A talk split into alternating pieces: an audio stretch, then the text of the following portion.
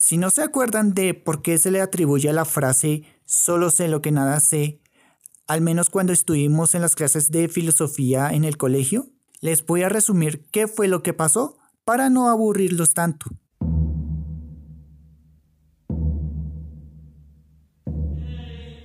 En la antigua Grecia, Sócrates, quien fue uno de los filósofos más importantes de la historia, fue señalado y acusado de corromper a los jóvenes atenienses de llevar el, al mal camino, cuestionar a los dioses del Olimpo y desafiar el status quo por su forma de enseñar.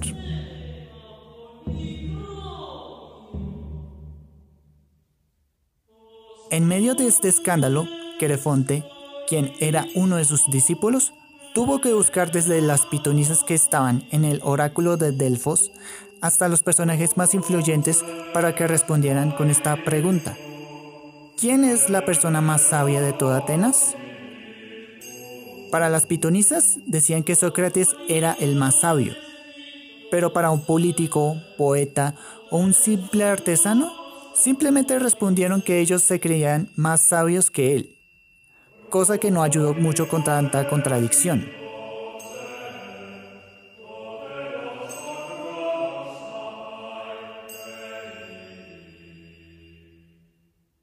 Al final, Sócrates, siendo consciente de su propia ignorancia, concluye la frase delante del jurado que estaba presente.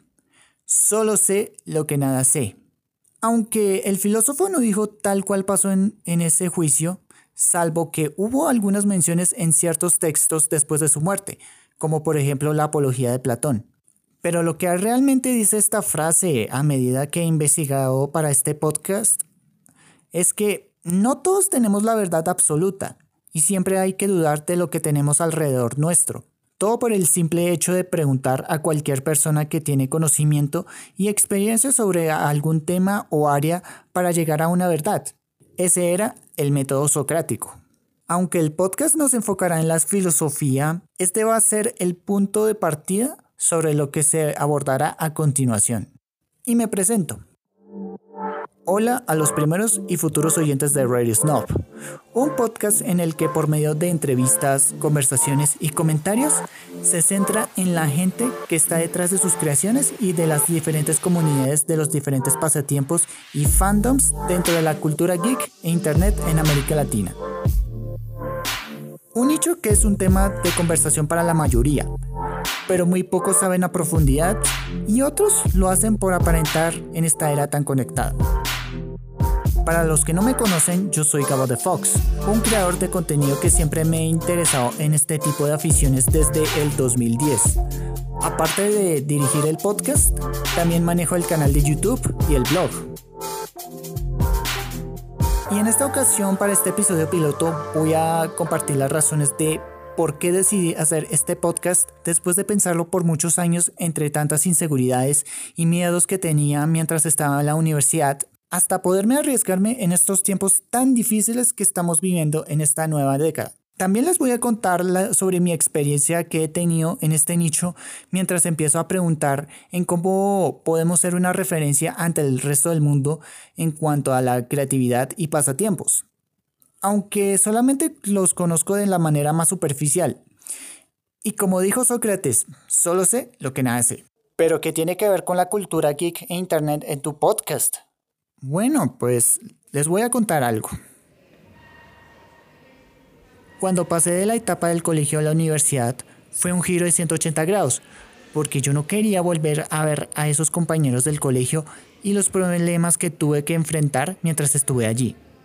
Prefería estar aprendiendo a dibujar por mi cuenta, leer algún libro que me llamaba la atención, jugar videojuegos o incluso ver una película en vez de ir a la excursión de despedida o a la fiesta del prom.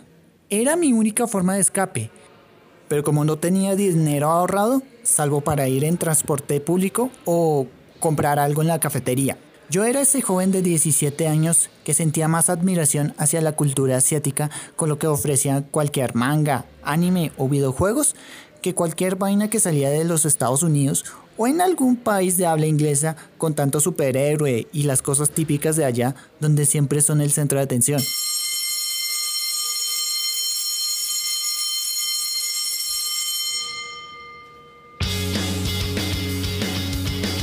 También tenía mis preferencias musicales, en gran parte el rock de todos los estilos, aunque en ocasiones tenía que escuchar alguna canción de pop o electrónica para variar, en medio de lo que se imponía en cuanto a artista simplón o género de moda en la radio, sin importar la payola, o de seguir la línea editorial defendiendo los intereses de unos pocos sin contar con los sesgos, claro, con el derecho de opinar a su conveniencia en cualquier tema, menos cuando iba a ver la televisión sin nada que me atrayera en su programación. Incluso tenía que buscar la información de mi interés en los periódicos o revistas impresas que no sean de las noticias de interés general.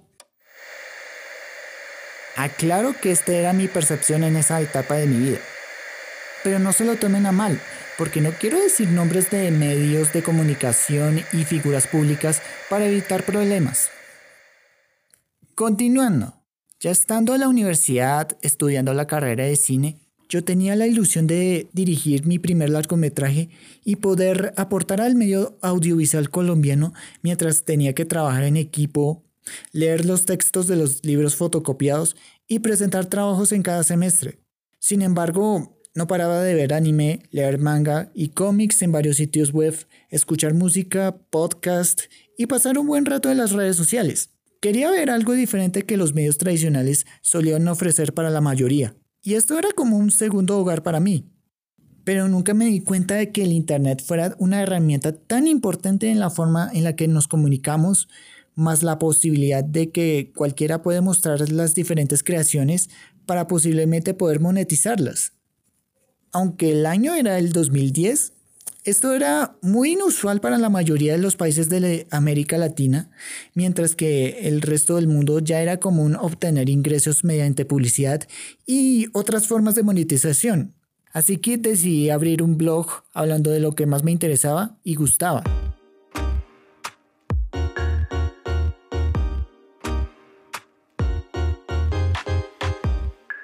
Yo no sabía nada sobre este tipo de pasatiempos y formas de expresión, tras haber estado en cuanto a evento geek y haber visitado algunos portales web relacionados con este tema, pero tenía ganas de absorber todo como una esponja. En ocasiones lo tuve que documentar todo en mi blog, pero no era suficiente entre escribir reseñas y expandir a otras plataformas desde el video, audio hasta la fotografía. Con el pasar de los días, meses e incluso años, comencé a preguntar en qué estado estará en esta región en lo que está ofreciendo en cuanto a los videojuegos, literatura, animación, cosplay, creadores de contenido, coleccionistas, entre un largo etcétera. Mientras seguimos acostumbrados a lo que están ofreciendo en los países desarrollados, que si tienen una industria ya establecida, Además de que tenemos muchas problemáticas y necesidades que estamos enfrentando entre un mar de corrupción. Aparte de esto, he visto que hay personas que les cuesta aceptar, entender y adaptarse a las nuevas formas de expresión y de pasar el rato. Les puede sonar familiar con estas frases, empezando cuando nuestros padres o abuelos de hace unos años atrás nos decían que ver alguna serie animada japonesa o ver los Power Rangers, los Simpsons, leer algún cómic, escuchar cierto tipo de música, hasta jugar videojuegos, eran considerados como una pérdida de tiempo, o peor aún, que son cosas del diablo.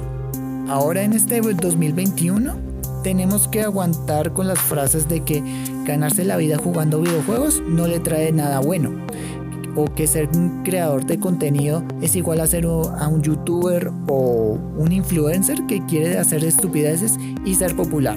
Hablar con tantas personas desconocidas en vivo y ganar dinero mediante donaciones. E incluso hay personas que piensan de que el K-pop no es considerado como música a comparación de la música pop occidental. Pero esto no es lo único cuando estoy rodeado de personas que todavía ven la televisión escuchando la radio y leyendo los medios impresos. También me ha pasado cuando estoy en algún foro o grupo en internet. Hay pocas personas que están dispuestas y abiertas a responder ante cualquier duda y aportar algo a la conversación, eso sí. Sin embargo, me he topado con personas que se creen superiores ante el resto, con algo de prepotencia para imponer qué es bueno o no, y en el peor de los casos, tóxicos. Que cierto videojuego para móviles es inferior a lo que está en la PC, o que el manga es superior al cómic, o que cierta película o serie se volvió tan progresista porque es un asco y me choca con mi visión del mundo. No importa si eres un adolescente que tiene falta de atención o un anciano gruñón que todavía está atrapado en su propia nostalgia. Quieren aparentar un estatus que no lo tienen y pertenecer a una élite que es invisible, espantando a cualquier persona, incluyendo a los más novatos en ese pasatiempo u obra, o fandom, o como lo quieran llamar. No quiero ponerlos en un mismo costal, porque hay personas que aún no han salido de sus propias cavernas mentales por este tipo de actitudes tan conservadoras, excluyentes y hasta elitistas que hasta el día de hoy aún no hemos superado. Y no bastaba con contener mi rabia estando en las redes sociales cuando me doy cuenta que soy un usuario más que vive en la ciudad y que tengo un acceso a un computador y un dispositivo móvil con internet. Ya que estamos en el siglo XXI donde la información abunda cada segundo, estamos sujetos a que todos nos pongan atención mientras miramos nuestras pantallas en medio de la vigilancia constante, la desinformación, la transformación digital, los algoritmos y la inteligencia artificial. Yo creía que el futuro del Internet solía ser un espacio para estar más conectados sin importar las distancias y dar una voz a los que no lo tienen. Ahora vemos que cualquiera se puede convertir en un experto en algún tema sin medir las consecuencias de la influencia de sus seguidores. Y en lugar de conversar con otros usuarios, vemos a bots y trolls echándoles gasolina al fuego con las falsas noticias y comentarios que se escudan bajo la libertad de expresión, aún con esta tormenta política en la que estamos viviendo. Hasta tienes que pensar dos veces antes de publicar porque no esperemos a que te cancelen o te censuren por cualquier pretexto y de los diferentes extremos ideológicos. Qué iluso era cuando yo era un adolescente e imaginando ese futuro que no me esperaba. Hasta Sócrates estaría más destrozado si preguntara a estas personas por qué no pueden aceptar otras visiones que las suyas y hasta terminan ofendidos, sin importar la generación en la que pertenecen. Pero como él fue sentenciado a muerte por el simple hecho de preguntar a los atenienses de ese entonces y cuestionar lo que estaba alrededor suyo, tendré que hacerlo yo mismo. En medio de la pandemia del COVID que todavía no ha terminado, a pesar de que hayan vacunas disponibles para prevenir el virus, tuve que empezar a madurar al ver que yo estuve aislado sin saber qué hacer con mi vida después de terminar la universidad, estando desorganizado y con una crisis emocional en lo personal, como también pasó con mi blog. Sentía la necesidad de que alguien compartiera los mismos gustos que yo, pero mi introversión no me dejaba. Hey, ¿qué pasó con la película que tanto querías hacer, Gabo? Aún la tengo en mente, pero necesito armar y contar una buena historia para la pantalla grande. Ay, al menos tú podías dar tu punto de vista en cada post en el blog. Pero no tenía tiempo para mi canal de YouTube cuando la cultura del videoblog estaba en auge. Tampoco con el podcast debido a que tenía otras prioridades, empezando con la universidad. El trabajo y el dinero ni se diga. Ay, ¿para qué vas a hacerlo si hay alguien más que lo está haciendo? Lo sé, pero nunca es tarde para aprender algo nuevo y ser más abierto conmigo mismo. Ey, ¿y estás seguro de que vas a hacerlo? Pues claro, y lo haré de tiempo completo.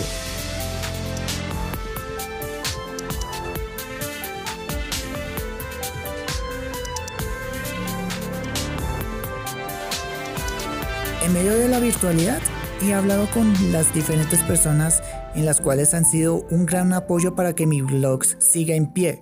Aunque no llegué a ser un experto en el tema, como les pasó a ciertos youtubers y bloggers que actualmente sigo, quienes solían tener la razón cuando nunca conocieron la situación de la industria en la que siguen. Pero con el tiempo se dieron cuenta de que sus opiniones eran equivocadas.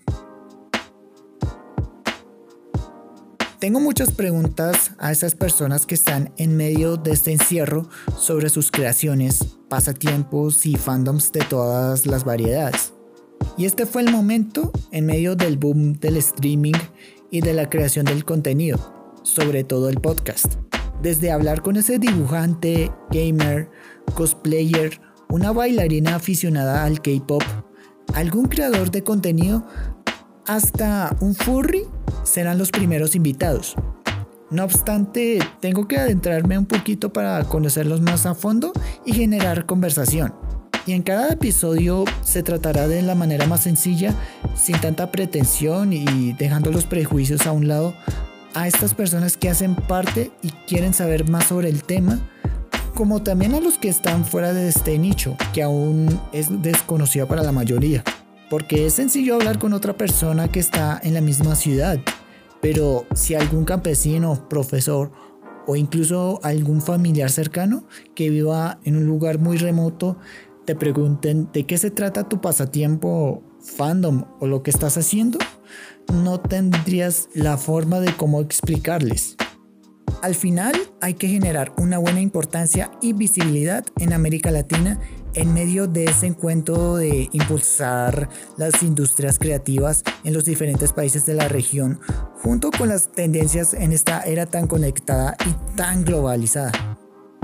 Y con esto termina el episodio piloto de Radio Snob. A pesar de que no hubo una entrevista tal cual, estoy en el proceso de buscar a los invitados que estarán dispuestos a compartir micrófonos mientras que seguimos a distancia y les estaré avisando por las diferentes redes sociales de las próximas publicaciones cuyos enlaces están en la descripción de este y los próximos episodios como también la de los entrevistados. Y sin nada más que decir, yo soy Cabo de Fox y muchas gracias por escuchar este podcast que es Radio Snuff.